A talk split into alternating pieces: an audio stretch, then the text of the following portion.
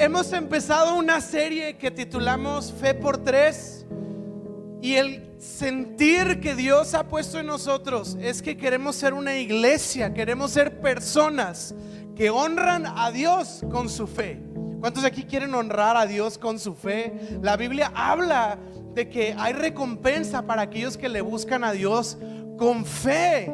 Sí, Hebreos 11:6 lo dice por ahí. Dice que Dios busca y espera que le busquemos y que lo hagamos no solo así como pasivamente, sino con expectativa y fe de creer que cuando le buscamos, le encontramos. Yo creo que esto tiene que emocionar a alguien en esta mañana. ¿Cuántos saben que podemos encontrar a nuestro bueno, sabio Dios? El fin de semana pasado hablamos de algo y voy a retomar un poquito de eso porque es, para mí es sumamente importante que lo podamos entender como iglesia. Lucas 17, hablamos de una historia de 10 leprosos que recibieron un milagro de parte de Jesús. 10 leprosos. Y fíjese, la historia Jesús dijo, Después de que estos leprosos buscan misericordia en Jesús, Jesús les dice que vayan a los sacerdotes y la Biblia dice que estos diez leprosos fueron sanados de su lepra. Después, de esos diez, solo uno, diga conmigo solo uno,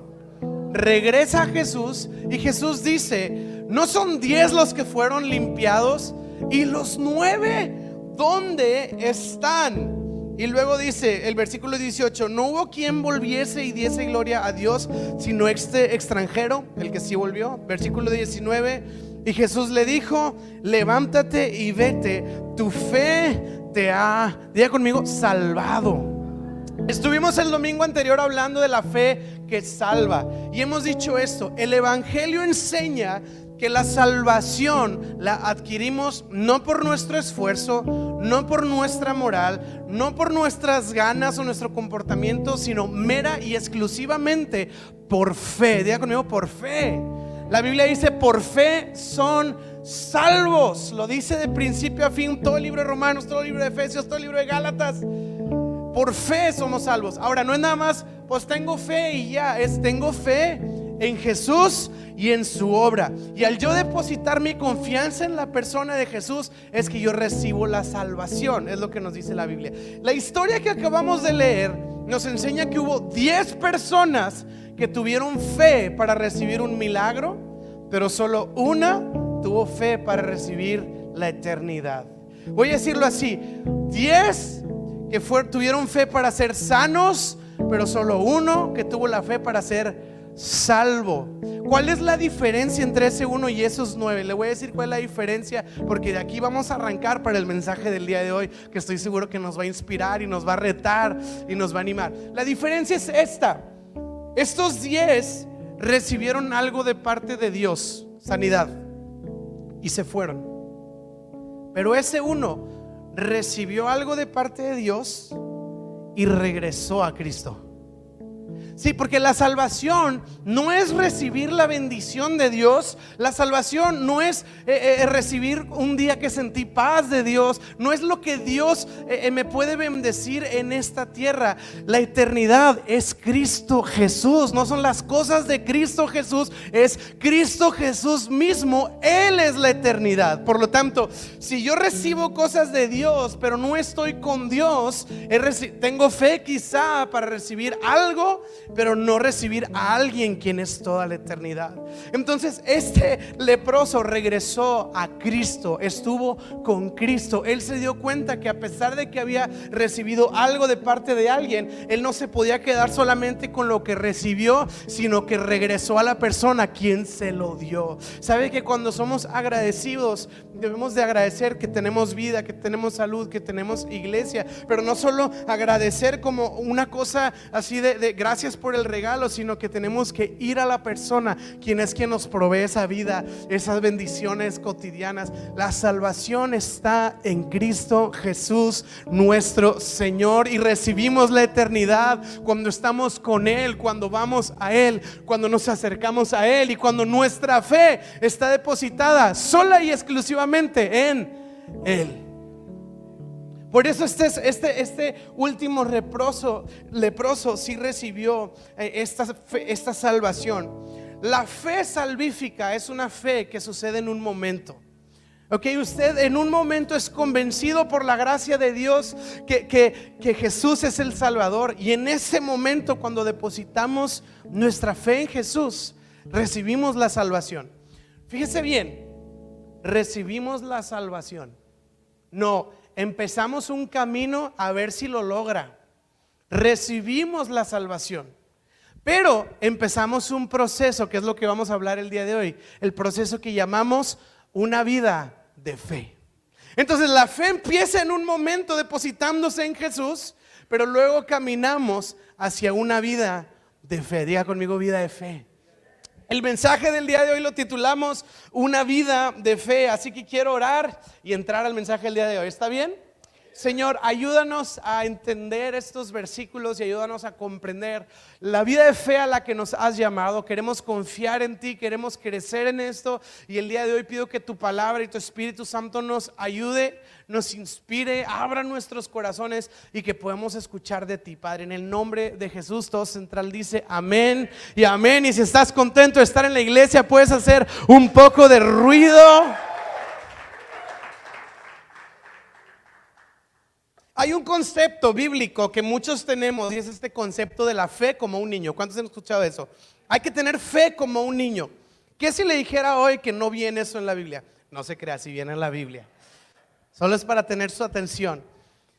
Fe como un niño. Jesús en una ocasión, de hecho puse ahí el versículo en Mateo 18:3, Jesús les dijo a sus discípulos, de cierto, de cierto les digo, que si no se vuelven y se hacen como niños, no entrarán en el reino de los cielos. ¿Cuántos saben que hay una virtud hermosa en la fe o en la ingenuidad o en la perspectiva de los niños hacia la vida? Yo con Aria, eh, pues ya platica mucho y platicamos bastante y, pues no puedo evitar de repente hacerle bromas que a veces, ¿en serio papá? Yo, no, mi amor, es broma, perdóname, ¿verdad? Me siento mal porque sí se la cree, ¿verdad? Es como que mi amor, hay un cocodrilo en tu cuarto.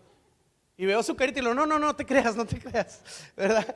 Este, porque los niños tienen esta capacidad ingenua de creer, de ver la vida con una pureza muy especial. Como saben de lo que estoy hablando, los niños todo lo ven bien, todo lo ven bueno, todo lo ven ingenuo. Y bueno, pues uno crece y se da cuenta que no se va cambiando la perspectiva de uno y dice, qué padre, qué bonito sería poseer una fe como un niño que le crea a su padre, que le crea a Dios que es ingenuo para arrojarse en los brazos de su padre cuando le dice brinca, confiando en que nuestro Padre nos va a cachar. Es esa, es esa fe que Jesús resalta como una virtud. Pero yo le voy a decir una verdad el día de hoy. Hoy andamos recios, ¿está bien? Eso. Le voy a decir una verdad. Sí debemos de tener una fe como niño, pero Dios no nos llamó a tener una fe infantil. Sí tener una fe como niño, pero no vivir con una fe aniñada. ¿Qué quiere decir esto? Que nuestro proceso de fe tiene que ir desarrollándose una madurez. No puede quedarse en una fe infantil. Lo vamos a ver en muchos lados de la Biblia que no habría mucho tiempo para resaltar cada aspecto, pero por ejemplo lo vemos en las cartas del Nuevo Testamento cuando apóstoles le dicen a la iglesia, hey, iglesia, deberías de ya estar en un punto de madurez y me doy cuenta que no están ahí. Y tal cual usa esta ilustración. Deberían de aprender a comer ya carne, un tomahawk de una pulgada, con el logo de central bordado en el hueso. Pero es necesario que les dé lechita, básicamente es lo que dice la Biblia, como, como resaltando la importancia en la que sí tenemos que crecer y desarrollar nuestra fe. Así que yo estoy seguro que usted el día de hoy está teniendo su fe depositada en la persona de Jesús y en su obra suficiente y perfecta. Y eso está muy bien. Pero la noticia del día de hoy es que después de eso, nuestra fe tiene que ir teniendo mayor profundidad, tiene que ir teniendo mayor madurez y por eso lo llamamos una vida de fe. Es una fe que se va desarrollando a lo largo de toda una vida, no solo es un momento. Yo tuve un momento en el que tuve fe en Cristo Jesús, lo tengo apuntado en mi Biblia ese día, ese año, esa fecha, pero a partir de ese momento empieza un camino de fe. Ahora quiero leer tres historias rápidas, más bien tres versículos de tres historias distintas rápidas en la Biblia que usted ya ha leído y quiero resaltar algunas frases de estos versículos. Así que ahí le va. El primero es Mateo 14, 31. Y, y quiero que veamos esta, historia. Es cuando Pedro eh, se, hunde en el agua porque no puede caminar ahí en, el agua. Pues, Pedro no pudo caminar en el agua, o sea, ¿cómo no pudo? Este, y, se, se, ahoga y entonces dice, de inmediato Jesús le extendió la mano, lo agarró y fíjese lo que Jesús le dijo, tienes tan, ya conmigo, poca, tienes tan poca fe, le dijo Jesús, ¿por qué dudaste de mí? Porque Jesús venía caminando sobre las aguas, Pedro muy arrebatado le dice, si eres tú, haz que yo vaya. Y Pedro sale, da dos, tres pasos en el agua, voltea la tormenta, se asusta, se hunde y Jesús lo tiene que rescatar. Y me encanta esto porque a pesar de que es un fallo de fe de Jesús, me encanta que como quiera Jesús no lo dejó ahogarse, sino que Jesús siempre saca su mano y nos agarra y nos levanta y nos da nuevas oportunidades para seguir desarrollando la fe. Pero Jesús sí le dice, tienes, y la palabra interesante aquí es poca fe. Ahora quiero irme a otra historia que está en Mateo 15, un capítulo más adelante, acerca de una mujer que tenía una hija que estaba padeciendo una situación complicada. Se acerca, le dice, Jesús, sana a mi hija, ten misericordia de mí. Y Jesús le dice, no.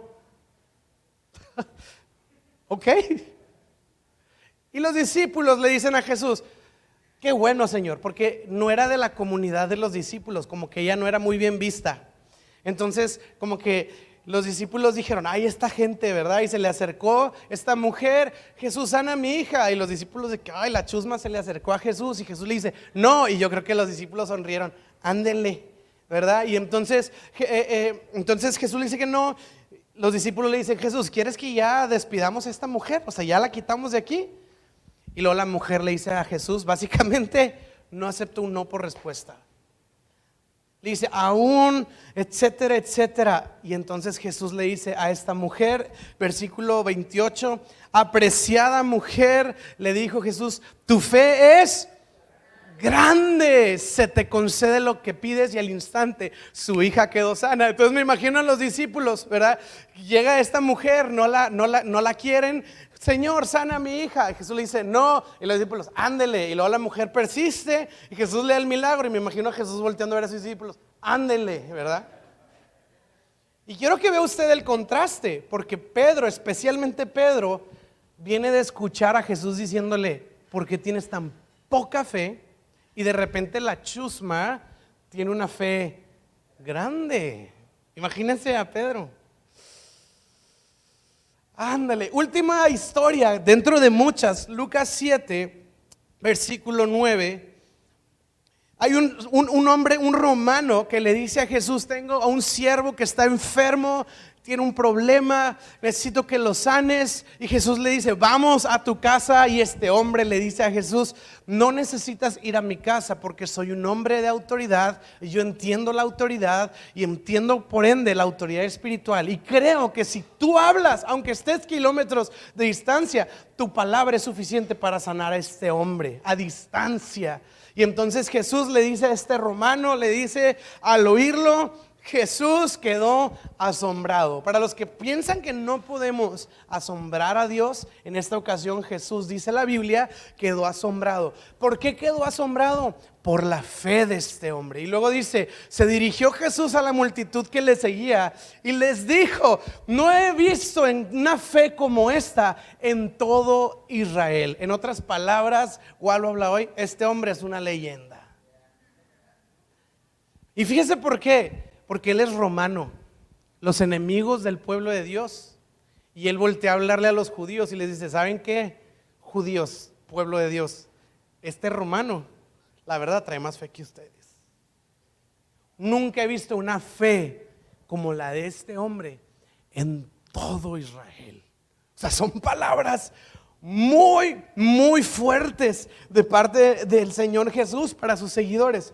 Por lo tanto, lo que hemos leído en estas tres historias, y usted lo va a ver una y otra vez, no lo hago por cuestiones de tiempo, pero vamos a ver que era muy común en el caminar de Jesús con sus discípulos y la gente que le rodeaba, usar estas expresiones acerca de la, y fíjese la palabra que voy a usar, la medida de fe.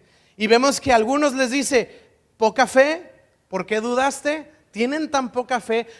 me llama la atención que usualmente los que tenían poca fe eran sus discípulos. Y eso me, anima a mí porque, bueno, yo igual de repente sí califico para ser discípulo, ¿no? Como que digo, si ellos no estaban tan padres, pues igual yo también le entro. Pero usualmente los discípulos tienen tan, tan poca fe, un endemoniado, Señor, ¿por qué no pudimos sacar el demonio? Por su poca fe. Y vamos a verlo vez tras vez. Entonces Jesús decía que algunos tenían poca fe y luego decía que otros tenían una fe grande y luego vemos a otros que tenían una fe, no lo dice la Biblia, le estoy poniendo un adjetivo calificativo, pero una fe legendaria, como este centurión romano que no había en todo Israel. Entonces vamos a ver en la Biblia que los discípulos no dejaron de ser discípulos porque tenían poca fe. Sí, y los centurión romano no fue más amado por Dios por tener más fe que los discípulos. Al final del día, voy a decirlo en una ilustración, todos estaban en la misma barca, simplemente con distintas medidas de fe. Y esa distinta medida de fe los hacía experimentar diferentes cosas de parte de Dios. Vamos a ver que la mujer que tuvo fe grande o el centurión romano experimentaron milagros sobrenaturales como consecuencia de la fe que ellos tenían en el buen corazón y el generoso poder de nuestro Dios. Entonces ellos experimentaron cosas por la fe. Luego vamos a hablar de esto pronto, próximamente acabando esta serie, pero estos que levantaron a un paralítico y lo bajaron por el techo, Jesús no dice, y al ver sus ganas, al ver su esfuerzo, al ver su actitud, al ver este el amor que le tenían, dice, y al ver su fe. Y Jesús le estaba prestando atención a la fe de todos los que caminaban con una vida alrededor de Cristo. Entonces, iniciamos con una fe salvífica puesta en salvación para Jesús, pero luego caminamos en un proceso de crecer en nuestra medida de fe. Lo voy a decir así y, lo digo nada más para retarnos, para animarnos. Todos aquí tenemos fe en Jesús, pero no todos aquí tenemos la misma medida de fe en Jesús. Si quizá habrá algunos que tienen bastante fe y ore por mí, ¿verdad? Y quizá habrá otros que tenemos menos fe y habrá otros que tienen todavía menos fe y habrá algunos que tienen fe legendaria. Yo, siento que la mayoría aquí tienen una fe legendaria. Eso. Amén. Pero vamos a ver que esa es la... Algunos de repente dicen, ay, como la Biblia dice que Dios no tiene favoritos, pero a mí me suena que sí, porque hay algunos que de verdad viven unas cosas y yo no me explico como que Dios los ama más a ellos que a mí o como que Dios les responde más a ellos que a mí. Y no es un asunto de favoritismo, sino es asunto tampoco de que hay algunos más iluminados o más elevados en la iglesia. Es que hay algunos que han transitado a nuevos niveles de fe que quizá yo no he avanzado. Esa es la única diferencia el nivel de madurez que tenemos en nuestra fe. Y yo hago esta pregunta a mí mismo. Yo digo, si el Señor fuera a venir el día de hoy a ver la medida de fe, ¿cuánta fe tengo el día de hoy? ¿Cuál sería el adjetivo calificativo que, yo que el Señor le pudiera atribuir a mi fe? Y yo quisiera decir legendaria, pero el Señor ve el corazón y Él sabe todas las cosas, entonces me da pena ¿verdad? decir legendaria y que el Señor diga,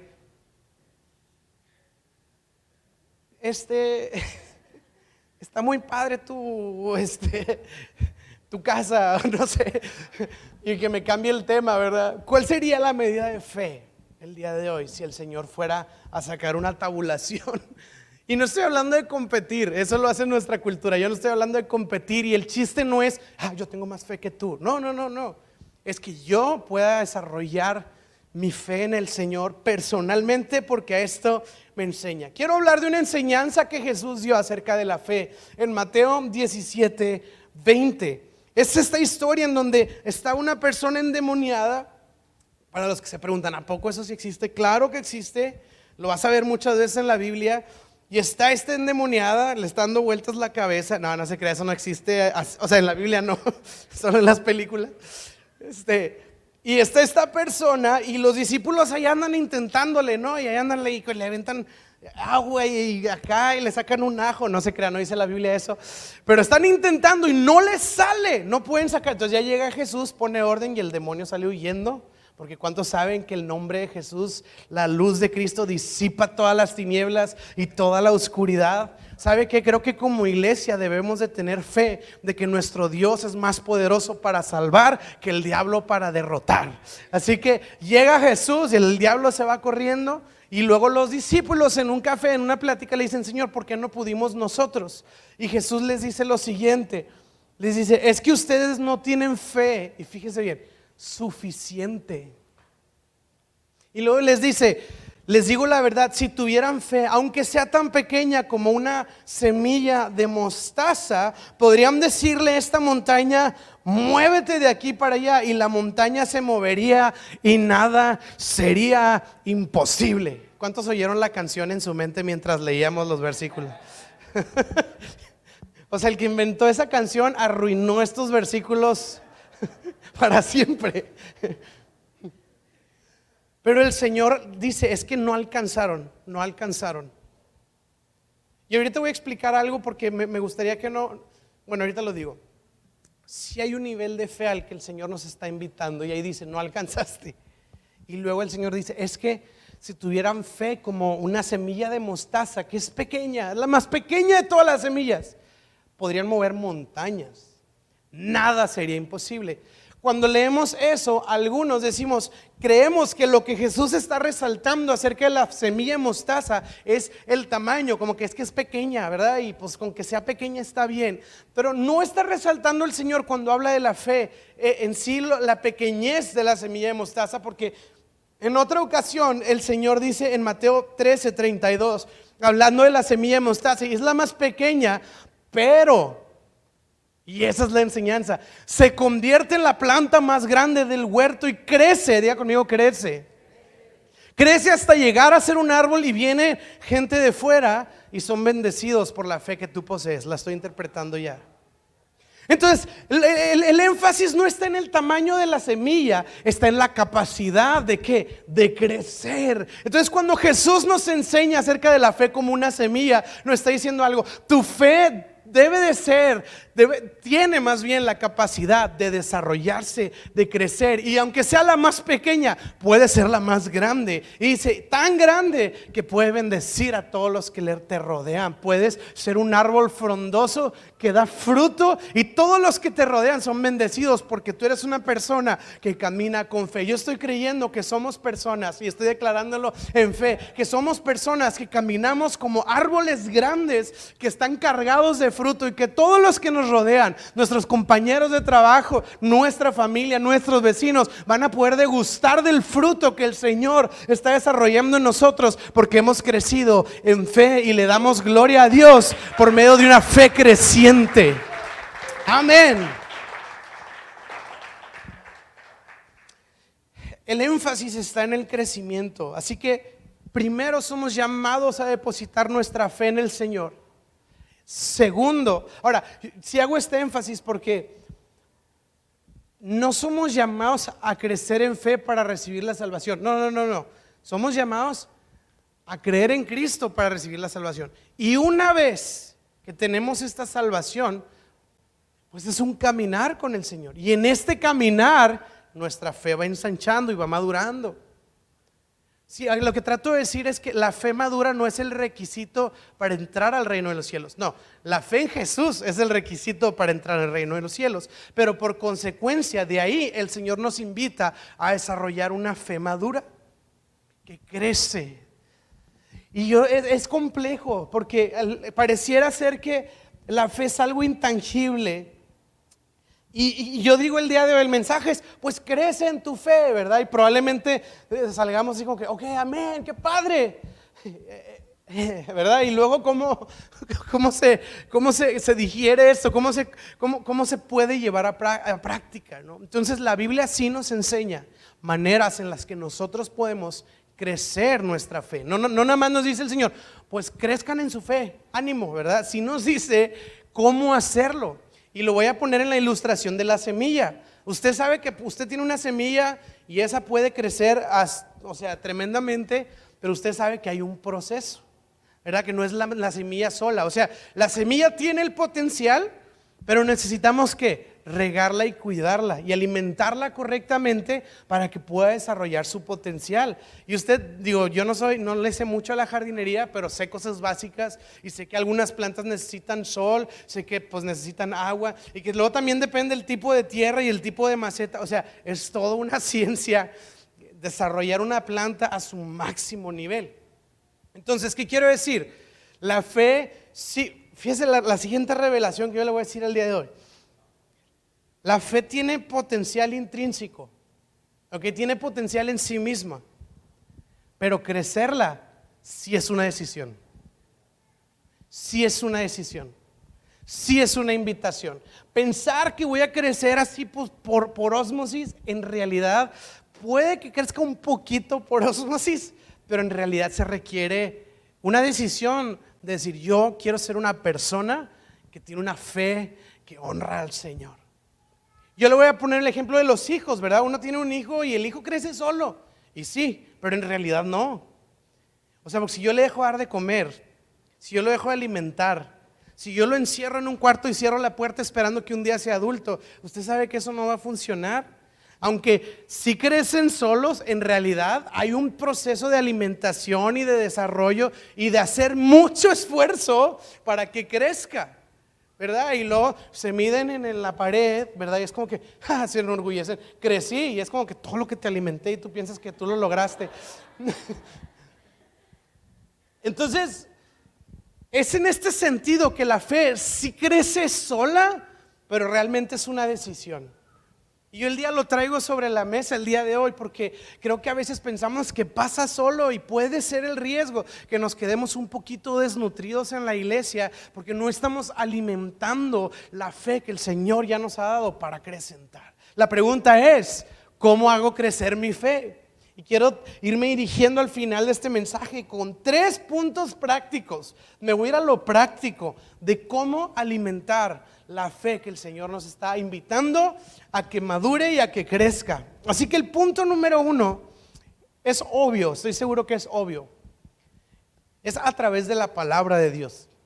Romanos 10, versículo 17 dice, así que la fe viene por oír. Es decir, por oír la buena noticia acerca de Cristo. Ahora, algunos han pensado que esto es por osmosis, ¿verdad? Como que, oye, tienes a tu vecino ateo, sí, dale right y ponle así una prédica de fondo y ahí ya, ¿verdad? No es así. No es, digo, puede suceder, ¿verdad? Este, tenemos, tenemos una historia de un conocido que, se quiso alejar del Señor, según él, y su acto de rebeldía dijo, porque él creció en la iglesia toda su vida, dijo, me voy a rebelar en contra del Señor, voy a bajar una canción de Madonna.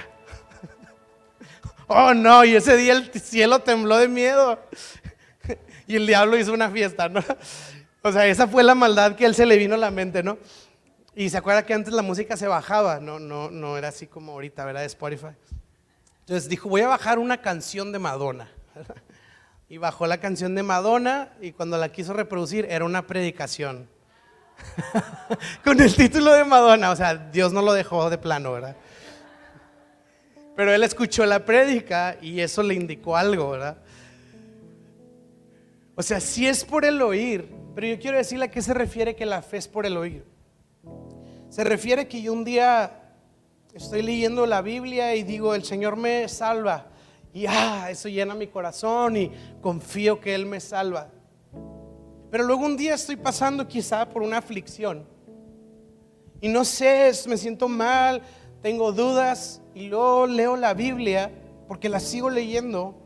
Y veo que Pablo, el apóstol Pablo, estrella, ¿no? Así el héroe del Nuevo Testamento de los apóstoles, pide oración, oren por mí porque estamos en aflicción, estamos derribados, estamos aplastados y oprimidos. Y tú dices, así me siento. Pero luego ves que Pablo dice, derribados pero nunca acabados, oprimidos pero libres,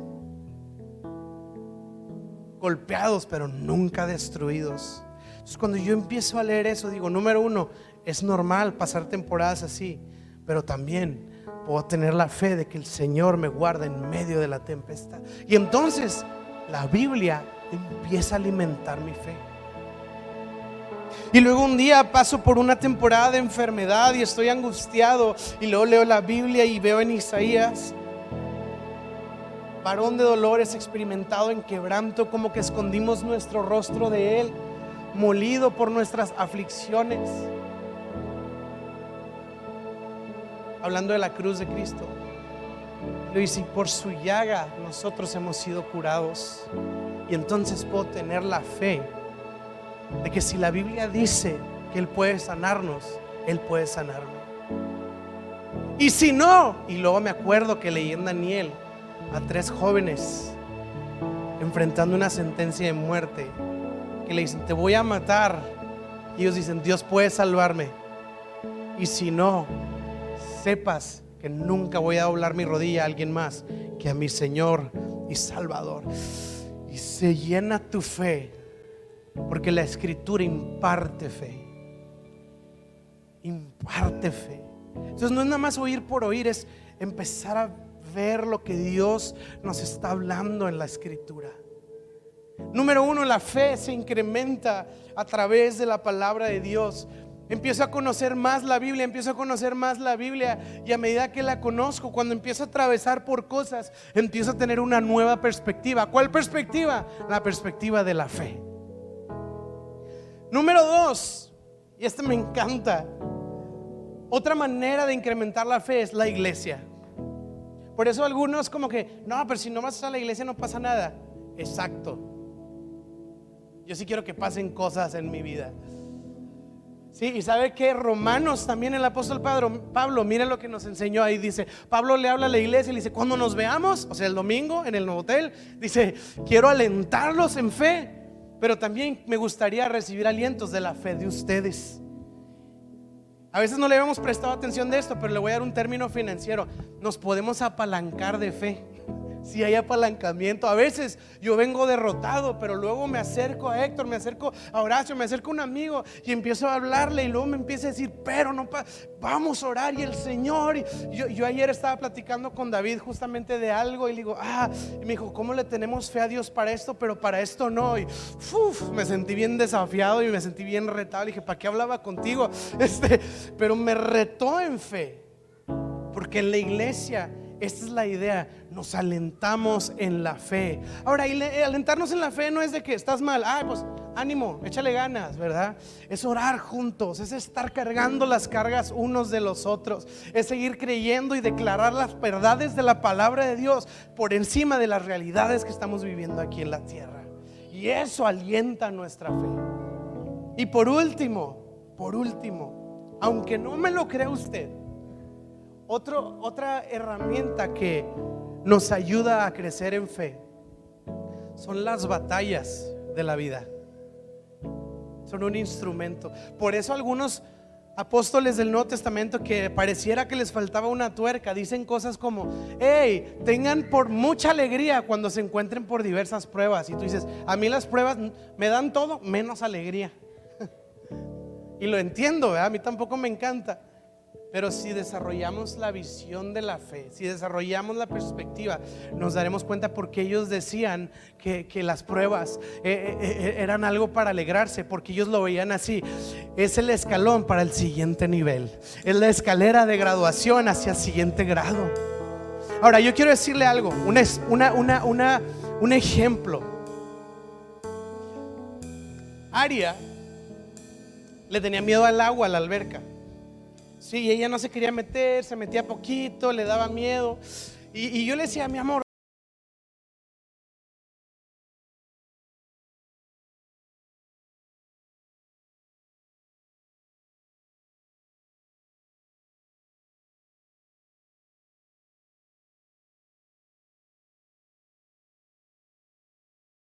si, si pudieras ver lo, lo, que no pasa nada lo que te estoy diciendo, pudieras disfrutar de esto, ¿verdad? Y entonces hubo un día bien padre este año que nos metimos a una alberca y empezó a confiar en mi área y empezaba a meter la carita y luego toda la carita. Y de repente, en un lapso de un ratito, ya estaba Aria en el fondo de la alberca bajo mi cuidado. Le dije, mi amor, ¿te quieres sentar en el fondo de la alberca? Sí. Y luego la agarré, la metí hasta abajo y la levanté empezó a confiar en mí. O sea, al principio ni la cara metía al agua y de repente está nadando ahí en el fondo agarrando figuritas como si nada. ¿Y saben qué? Aria es la más feliz metiéndose a la alberca. ¿Qué necesitaba ella? Confiar en mí. Cuando lo hizo, pudo probar la diversión y la alegría y lo padre que es disfrutar de una alberca sin problema. Yo creo que las pruebas funcionan en este sentido. Es nuestro Dios diciéndonos, confía en mí, confía. No, Señor, es que no sé, no, Señor, es que no sé. Pero si empiezo a confiar un poquito y empiezo a arrojarme y empiezo a hacerle caso a la voz de mi Padre, a lo mejor pareciera ser que, que me voy a hundir, que me voy a ahogar. Pero escucha esto, Dios está en control. Dentro de la prueba y la dificultad y las tormentas, nuestro Padre nos sigue sosteniendo en sus manos y Él tiene todo bajo control. Uh. ¿Por qué no te pones de pie conmigo, iglesia? Escucha bien, las pruebas no son un juicio de Dios para nuestras vidas. Las pruebas no son un ataque del diablo para destruirnos. Yo quiero decirte, el día de hoy la Biblia nos dice que las pruebas son una invitación para ir al siguiente nivel. Y cuando venga la prueba, yo puedo verle y decir, ah, Dios me está promoviendo. Vámonos, vámonos al siguiente nivel. Vamos a crecer en fe. Y quiero leer estos versículos con usted para que vea que la Biblia nos dice lo siguiente. Primera de Pedro dice lo siguiente dice, y vamos a leerlo juntos. Así que, y fíjese bien, alégrese de verdad, les espera una alegría inmensa. Aunque tienen que soportar muchas pruebas por un tiempo breve, estas pruebas demostrarán que su fe es auténtica. Está siendo probada de la misma manera que el fuego prueba y purifica el oro aunque la fe de ustedes es mucho más preciosa que el mismo oro. Entonces su fe, al permanecer firme en tantas pruebas, le traerá mucha alabanza, gloria y honra el día en el que Jesucristo sea revelado. ¿Por qué no le das un fuerte aplauso a nuestro Dios? Cantamos juntos, viene.